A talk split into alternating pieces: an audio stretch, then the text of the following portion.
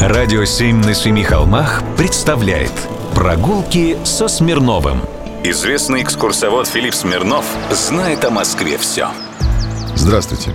Сегодня, когда у каждого из нас дома своеобразный коворкинг, удаленка, логично вспомнить, как все начиналось. Я вот считаю, что в 1911 году, когда по заказу Московского купеческого общества на углу Малого Черкасского переулка Федор Шехтель построил торговый дом – я считаю, что этот дом является одним из лучших конторских зданий, построенных в стилистике рационального модерна. В нем, кстати, угадываются черты будущего конструктивизма и формализма. Композиция фасадов построена на ритмическом чередовании вертикальных и горизонтальных членений, больших окон и полуэллипсовидных вертикальных неордерных пилястр. Каркасная конструкция позволила максимально использовать фасадную плоскость для огромных окон, контор, складов и магазинов. И все это объединялось горизонтальными лентами торговой рекламы. Вертикальные пилястры, то есть простенки между окнами, на уровне четвертого этажа как бы перехвачены металлическими полосками декоративных рельефов, а на последнем этаже завершаются арочными нишами со скульптурными античными масками.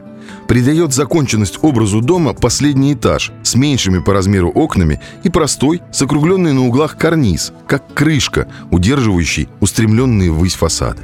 Сам участок известен еще одним немаловажным для нас всех обстоятельством – Здесь находилось подворье Ярославского Спасского монастыря.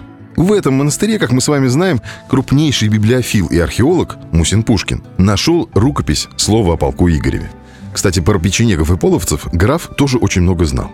А потом на этом месте Готлиб Гильденбранд открыл свою Никольскую аптеку, арендовав площадь у подворья. В 1777 году он построил для аптеки новое здание с угловой полуротондой, которое сгорит во время пожара 1812 года, но спустя какое-то время будет отстроено заново в том же стиле. Именно это здание и было приобретено Московским купеческим обществом, чтобы в новом, передовом по стилю и инженерным решениям здании расположились амбары и конторы таких респектабельных компаний, как торговый дом «Кноп», товарищество «Щукин с сыновьями» и другие.